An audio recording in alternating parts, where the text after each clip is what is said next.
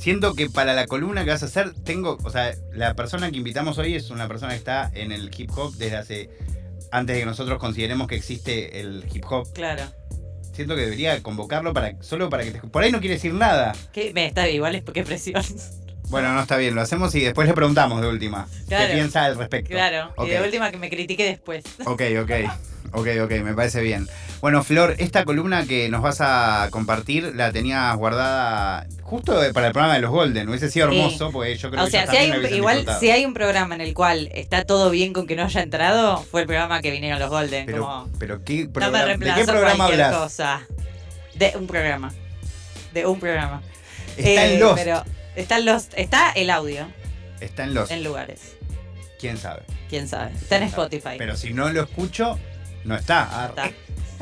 Capaz que es todo un radioteatro que hicimos. Eh, Bueno, eh, ¿qué es lo que vamos a hablar en el día de la fecha, compañera? Vamos a hablar de una persona muy, pero muy, pero muy importante para el hip hop en general, más allá de su importancia en particular para el hip- hip hop estadounidense y para el hip hop de la costa este más, más en particular. Es una persona muy importante para el hip hop en general. Vamos a hablar de la que es considerada, porque esto ahora vamos a hacer unas observaciones, la primera eh, MC mujer. O sea, no la primera MC mujer, sino la primera MC. ¿Se entiende a lo que voy? Eh, porque vamos a hablar de Ja Rock, que es una persona que, como les decía, nombre, además, ¿no? Increíble, porque todo lo que realmente es medio el rey Midas ella, como que realmente todo lo que medio tocó lo hizo desde un lugar de fortalecer y de crear cosas lindas, entonces el nombre no podía ser la excepción. Eh, Ja Rock es, eh, como les decía, una pionera súper importante para un montón de cosas en el hip hop. Muchas veces, que es a lo que hemos hablado en este tema, a las mujeres eh, dentro del hip hop se habla de que son pioneras para otras mujeres en el hip hop. Eso no deja de ser cierto. Pero eso nos quita eh, en la historia, o sea, ahora haciendo un poco de revisionismo podemos recuperar muchas más cosas, pero nos quita ese rol de eh, personas que influencian en otros ámbitos, ¿no? No solamente de mujer para mujer, como si fuera la revista para ti que tanto daño nos ha hecho, ¿no? De Eh, mujer para mujer. Mujer contra mujer, dijo Acá en. Nirvana Verbal. Tremendo. No, pero se entiende, ¿no? A lo que estoy Sí, diciendo, sí. como tanto, ta- pasa con Me hace muchísimas acordar a la youtuber Sofi, ¿lo ubicas? No, La que- tú sabes que no es mi ámbito. Ah, tipo que decía, hola mujeres. Hola mujeres. Genio. Eh, bueno, esto, eh, Sherlock eh, le pasó esto porque le pasa a muchas mujeres. Eh, para mí uno de los casos más icónicos es Missy Elliott. Missy Elliott es mencionada por muchísimos raperos mega importantes de, de distintas edades como una pionera, como una referenta, como una eh, persona, una creadora de sonidos, una creadora de estéticas, una creadora de eh, líricas increíbles y sin embargo muchas veces al hacer el análisis eh, para resaltar eh, el hecho de que sea mujer, Ay, que no es algo necesariamente malo, se comete el, el error de eh, ponerla en un lugar de que es una pionera para mujeres. Lo mismo Sí. pasa que en, el, en, el- en lo hispanohablante con Gata Katana, ¿no? Como Puedo decir yo que no es un error, sino que es un acto eh, de un enorme machismo de parte nuestra. fui muy generosa con la palabra error, No. claramente. Yo particularmente no creo ser de las personas, soy el hombre distinto. El aliado. No, no, pero justo con, con esas dos, con- o sea, con Missy y con Lorin, siento que tuve la capacidad solo por gusto de destacarlas, pero a la vez es algo que nos pasó un montón a los Obvio. pibes de, de no poder destacar a la persona por su talento en vez de verla. Exacto, porque yo creo que igual, o sea, dije error muy generosamente para no decir eh, por machismo, pero también hay veces que entiendo que es eh, un machismo del cual eh, se piensa no solamente que no se cometió, sino que se está haciendo todo lo contrario, porque dicen como fue una referente que le abrió camino a las mujeres. Bueno, todo eso hay que decirlo porque es importante en la historia de las mujeres dentro del hip hop, así como de tantas otras disciplinas y áreas artísticas y no artísticas también. Es importante decirlo, pero también es importante que no perdamos de vista de que son mujeres que han transformado la cultura hip hop a su alrededor, digamos, a menor o mayor escala. Cuando hablamos de, de- este tipo de personas, no nos pasa lo mismo que decimos como, eh, no sé, viste, qué sé yo, él el Cool J le abrió camino a otros MCs varones. No, abrió el camino en el hip hop, digo, como, entonces, ¿por qué se hace esa diferencia? Bueno, a veces tratando de resaltar una cosa se termina pisando más el barro, tratemos de estar atentis. Eh, en el caso de Jarrock me parecía importante resaltarlo porque justamente con ese título, ¿no? Que se le da de la primera MC mujer, porque, ¿no? Como decían este, las niñas del corro, ¿no? Como no soy la eh, lo mejor del. No estoy parafraseándolo mal, pero eh, no, esto no es hip hop femenino, es hip hop y punto. Es como un poco, hay que tener en cuenta eso. Sí es importante mencionar de todas formas que es resaltable el hecho de que sea la primera, eh, comillas, abro y cierro comillas en el aire, MC mujer, eh, por todo lo que eso representó para las mujeres dentro del hip hop. Todo eso es importante resaltarlo, vamos a mencionarlo también. Pero sí me interesaba resaltar el rol de Jarrock como eh, blueprint, como se dice, ¿no? Como una persona que realmente sentó ciertas bases de un montón de cosas dentro de su época, dentro de su momento, dentro de su lugar geográfico, este, que fueron resonando en otros lugares del hip hop, este, incluso en el hip hop en español. Porque ahora vamos a hablar de un par de cositas y de técnicas que usó que, que fueron aplicadas más tarde. Pero para empezar un poco a hablar un poco de, de, de Rock, que es considerada, como les decía, con tantos nombres distintos, pero la madre del MIC, la primera MC mujer, la eh, jefa de las MC, como hay mil como epítetos que se le ponen.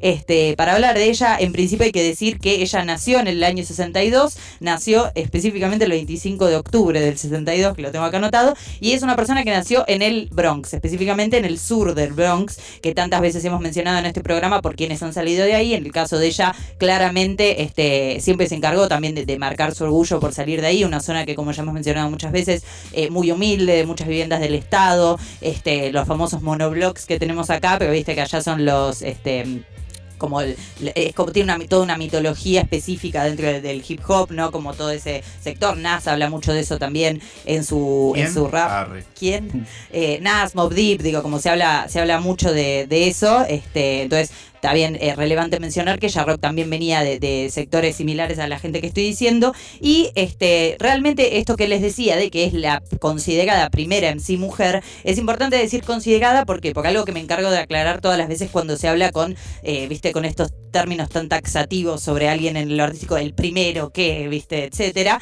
es importante decir que fue la primera que fue reconocida hasta cierto nivel, ¿no? Porque claramente no surgió, no surgió de un repollo, Jarrock, por mucho que haya creado repollos, ella en particular fue la, primera cara visible de algo que estaba empezando a suceder cada vez más, que era esto de las mujeres introduciéndose al mundo del hip hop, no desde un rol de acompañantes, sino desde un rol de, actores, de actrices en este caso, principales, ¿no? Como de agentes de, de construcción que eh, también, como siempre me encargo de resaltar, nunca no estuvimos en el hip hop las mujeres y nunca no creamos dentro del hip hop, tanto que este, hoy en día se sigue disputando este tema de eh, Cool Herc y de la hermana, ¿no? De Cindy, que este, tanto se habla de que fue la primera gestora cultural de hip hop. Pero, realmente. no lo demos por alto, contalo. Yo no sé si lo tengo tan. Bueno, el, el, nacimiento del hip hop, ¿no? Esto en, en Sedgwick Avenue, ahí en, en Nueva York, en los años 70, por supuesto que se habla de que el padre del hip hop es DJ Cool Herc, por haber sido quien ofició de DJ eh, por primera vez en un evento que fue como, te, tiene toda la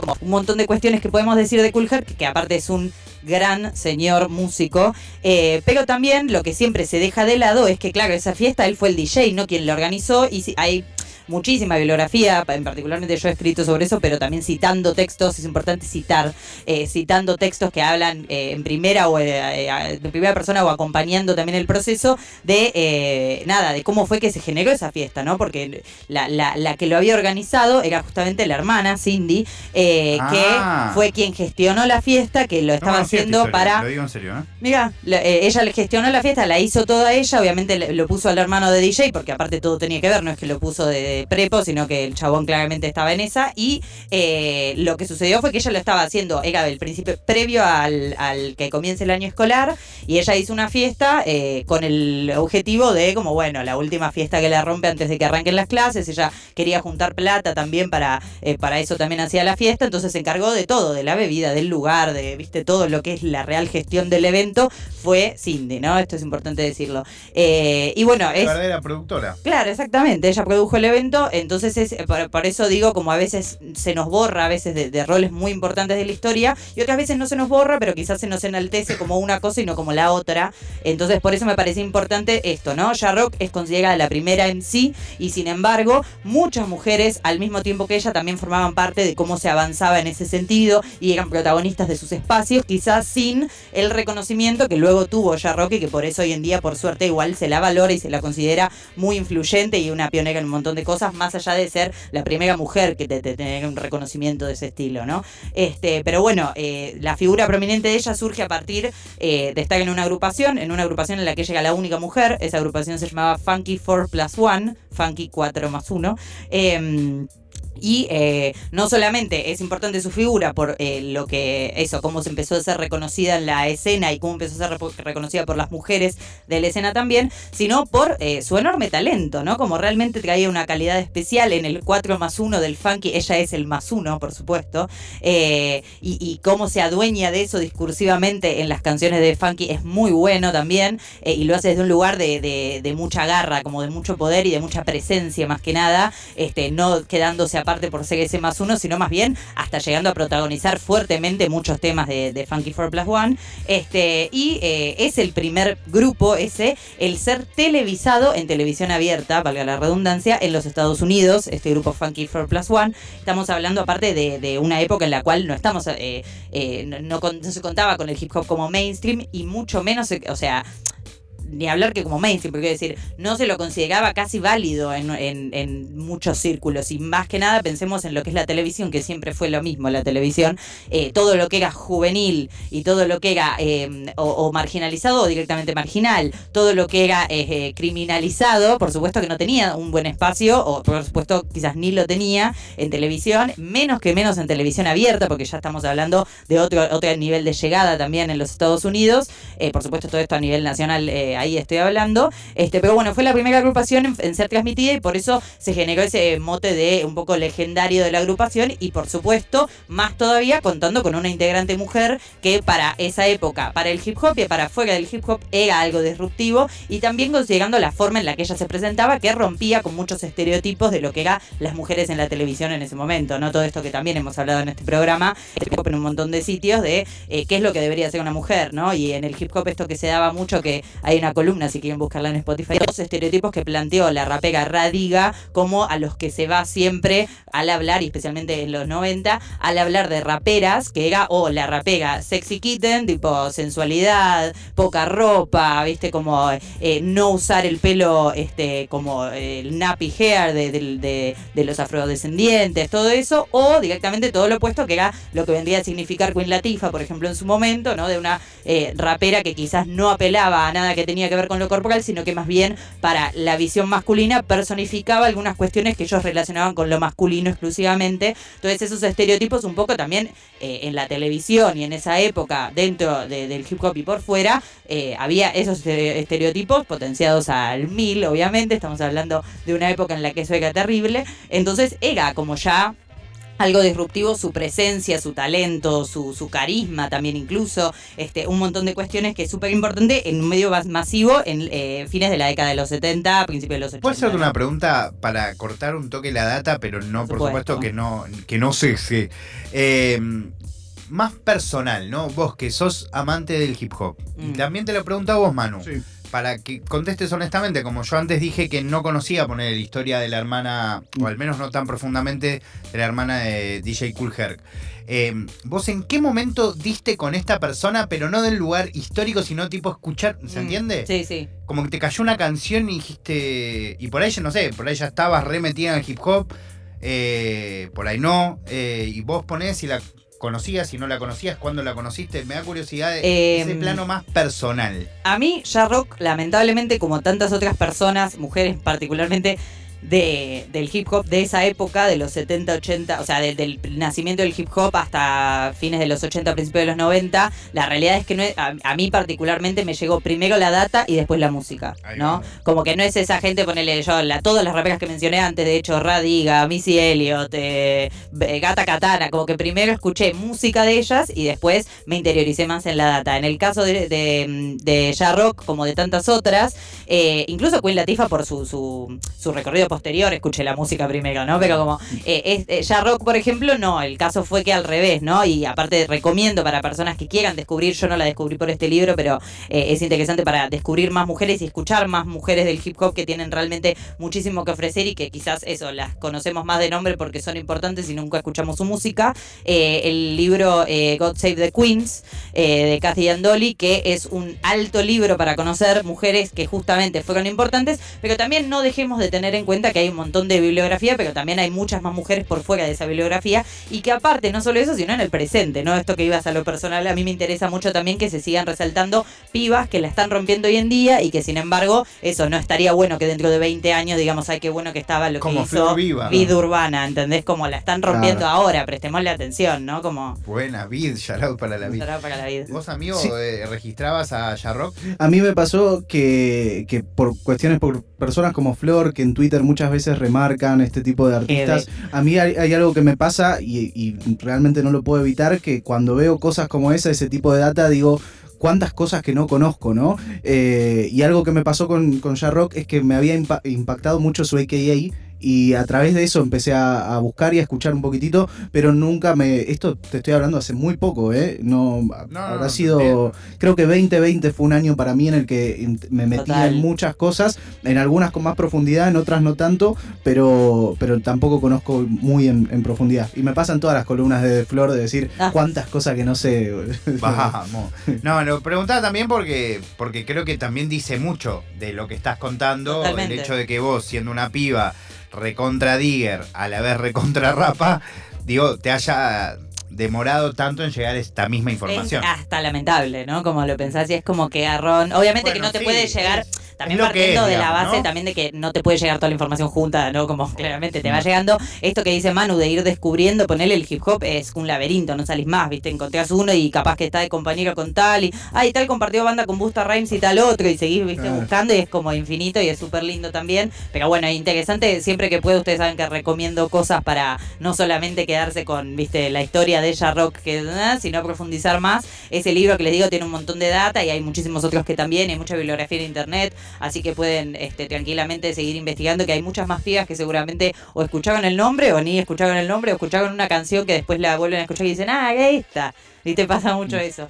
Este, pero bueno, volviendo un poquito a, a Rock, eh, como les decía, Funky 4 Plus One fue una banda bastante importante para el momento, considerando particularmente que formaban parte de Sugar Hill Records, ellos. Eh, entonces también habían salido de esa empresa, este, también eh, cofundada por una mujer, hay que decirlo también, que tanto, tanto le dio a esa época del rap, ¿no? Al rap inicial, por mucho que se pueda discutir algo que está bien que hagamos también, el objetivo comercial de ese momento y un montón de cuestiones, la realidad es que de ahí salió The Message, viste, salió un montón de cosas súper piolas. Bueno, ellos también estaban ahí y este, tuvieron un par de hits bastante masivos dentro de lo que era lo local en los Estados Unidos, como fueron eh, Rocking the House y That's the Joint, Rapping and Rocking the House and That's the Joint, que los dos tienen, obviamente, como mucho de lo que sucedía en ese momento, una atadura, no solamente muy fuerte con el funk y con el disco, sino también con el rock, a lo que tiene mucho este, Funky 4 Plus One, además de lo obvio que es con el funk, pues hasta el nombre.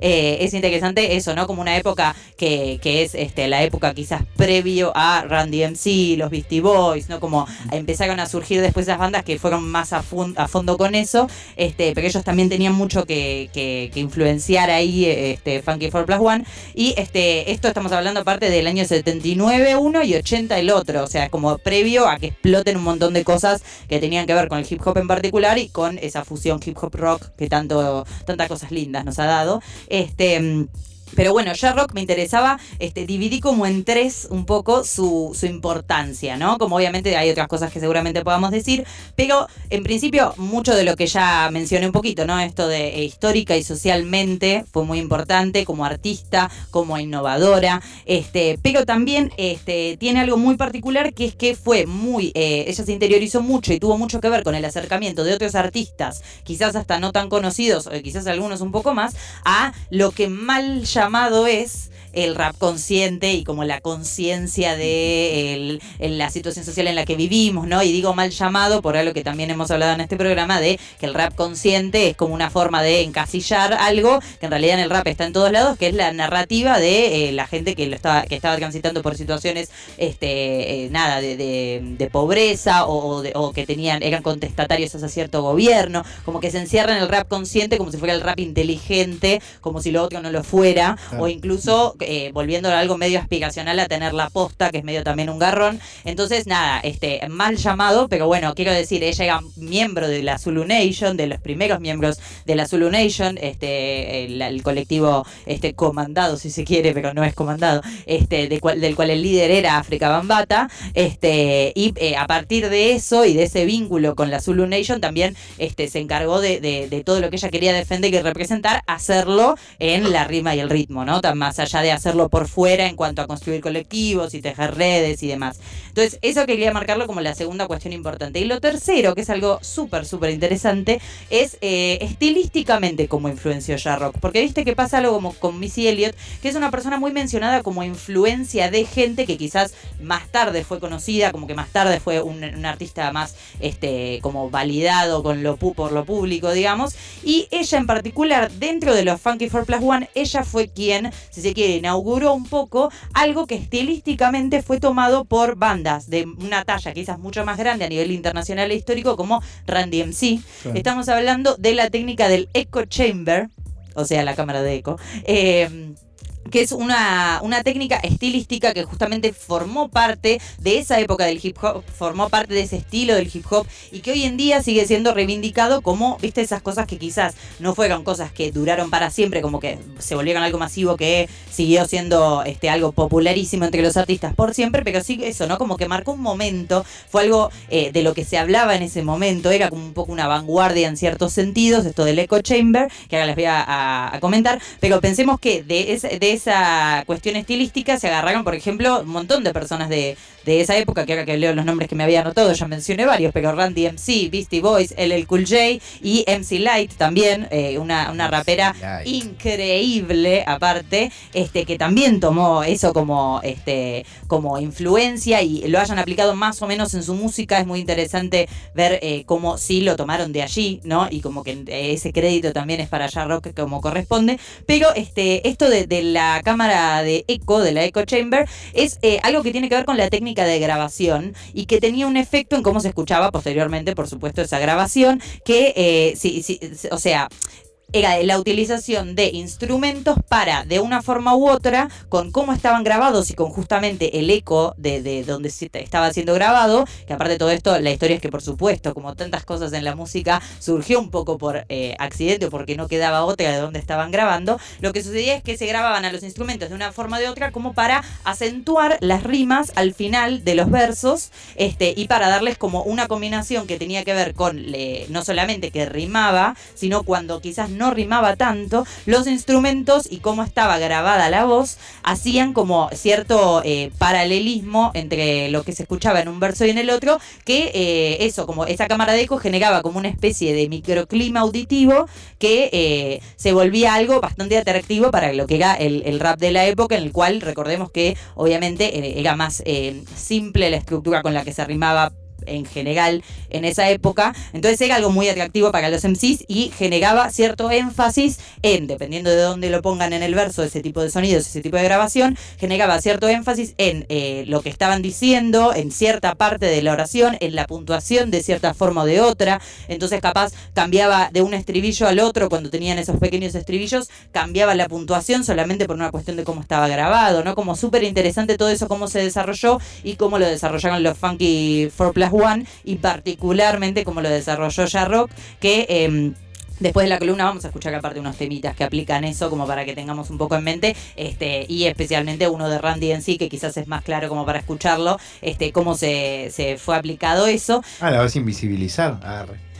No porque vamos a escuchar a Funky for Por favor, te lo pido. Eh, no, y cuestión, no me acuerdo ni qué había dicho. Eh, no, y cuestión que eh, eso, ¿no? Como realmente a través de estas tres cuestiones que yo les decía, de su influencia este, en distintos ámbitos de cómo era la cultura hip hop, cómo se fue construyendo, cómo fue avanzando, incluso ella, como tantos otros artistas, este, luego de quizás dejar de estar en el ojo público tan así de forma tan importante, siguió formando parte de construir el tejido del hip hop underground, de juntar artistas, de formar gente, de conseguirle un contacto a tal que era buenísimo, todas esas cosas tan lindas que pasan en el underground de la música en general, este, y, por eso también se volvió como un household name, como se dice, como una persona relevante en sí misma, más allá este, de lo que podía ella aportar musicalmente, que ya era un montón, y también como algo que, bueno, si te, no sé, te recomiendo ya rock para que vengas a grabar, ah, te recomiendo ya rock, ¿no? Como una cosa más de, la gente que ella recomendaba, de, que se generaba algo súper lindo también.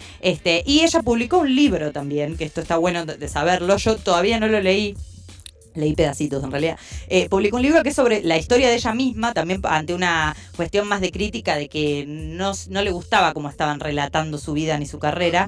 Y ella escribió un libro que voy a pasar a leer el título porque es bastante largo, que es The Story of the Beginning and the End of the First Hip Hop Female MC. Y eh, está escrito por ella, por supuesto, es del año 2010. Ella ya era una persona mucho más grande y bastante distante de, de la música que había hecho en ese momento. Este, pero plantea en ese libro, por lo menos las partes que yo fui leyendo, que fui como ahí ojeando un poquitito, este, ojeando no porque es virtual, pero ojeando táctilmente, eh, hablaba un poco de todos los desafíos que ella tuvo que afrontar durante su carrera, ¿no? Que, que son cosas que sí este, prominentemente le pasan más a las mujeres, pero que sin embargo en el mundo de la música, en el mundo del rap, en el mundo del arte en general, le pasan un montón de artistas que tienen que ver con quién cura la música que se escucha, eh, qué criterios son los que eh, generan que cierta música sea válida o no para cierto público o para otro, eh, que, todo esto que decíamos de los estereotipos, ¿no? Como que es súper interesante, tengo ganas de terminarlo, este, porque justamente cuenta desde el, el primer persona, digamos, todo lo que ella le pasó, que quizás es algo que escuchamos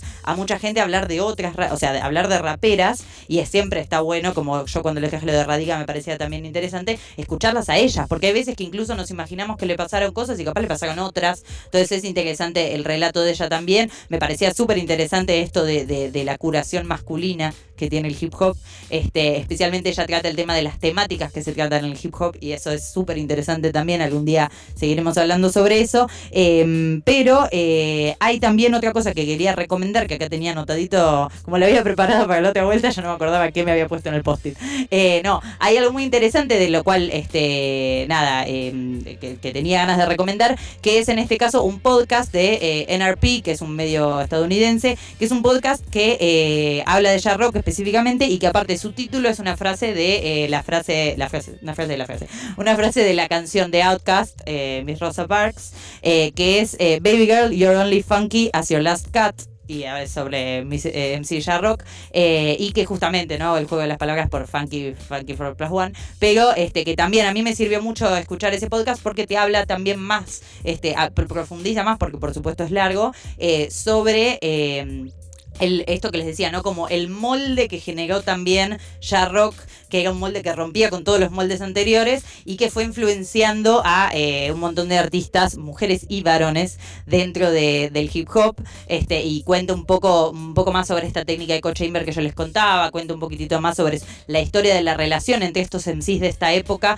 con otros MCs de la misma época que quizás hacía a grandes rasgos no notamos que haya o vínculo, que no sabemos si capaz hay una foto y no, viste, y, te cuenta un poco de, de sus movimientos dentro de la cultura hip hop. Así que también recomiendo eso, que se puede encontrar. Ustedes googlean eh, NPR, que es NPR, y ponen ya rock y les va a aparecer. Aparte, tampoco tienen que anotar todo el título, este porque me parecía relevante porque temón de Outcast. Eh, así que nada, los dejo con esas recomendaciones y si quieren con un poquito de música. Sí, ahora voy a agregar el tema de Outcast. El tema de Outcast es un temón. Me parece apoyo totalmente, ¿eh? Igual me siento un poco mal. Siento que deberíamos pasar otro de Funky 4 Plus 1. Bueno, yo eh, los que traje son uno de Funky 4 Plus 1, otro de Randy MC, para que quizás noten un toque ahí la diferencia, pero está muy bien escuchar Outcast. Siempre está bien escuchar Outcast. O uno de Kelly's, arre.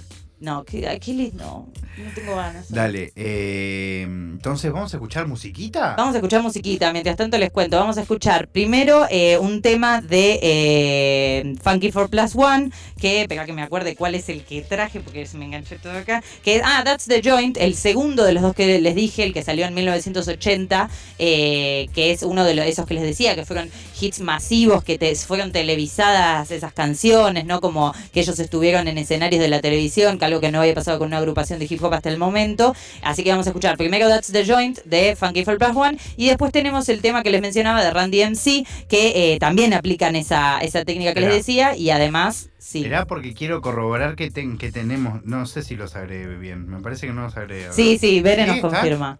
Bere nos, siempre nos habla la papa. Gracias, Bere. Eh, ah, sí, acá lo Ahí está. El chabón no puede leer en su propia lista. Claro, no. Ahí va. Dale, capo.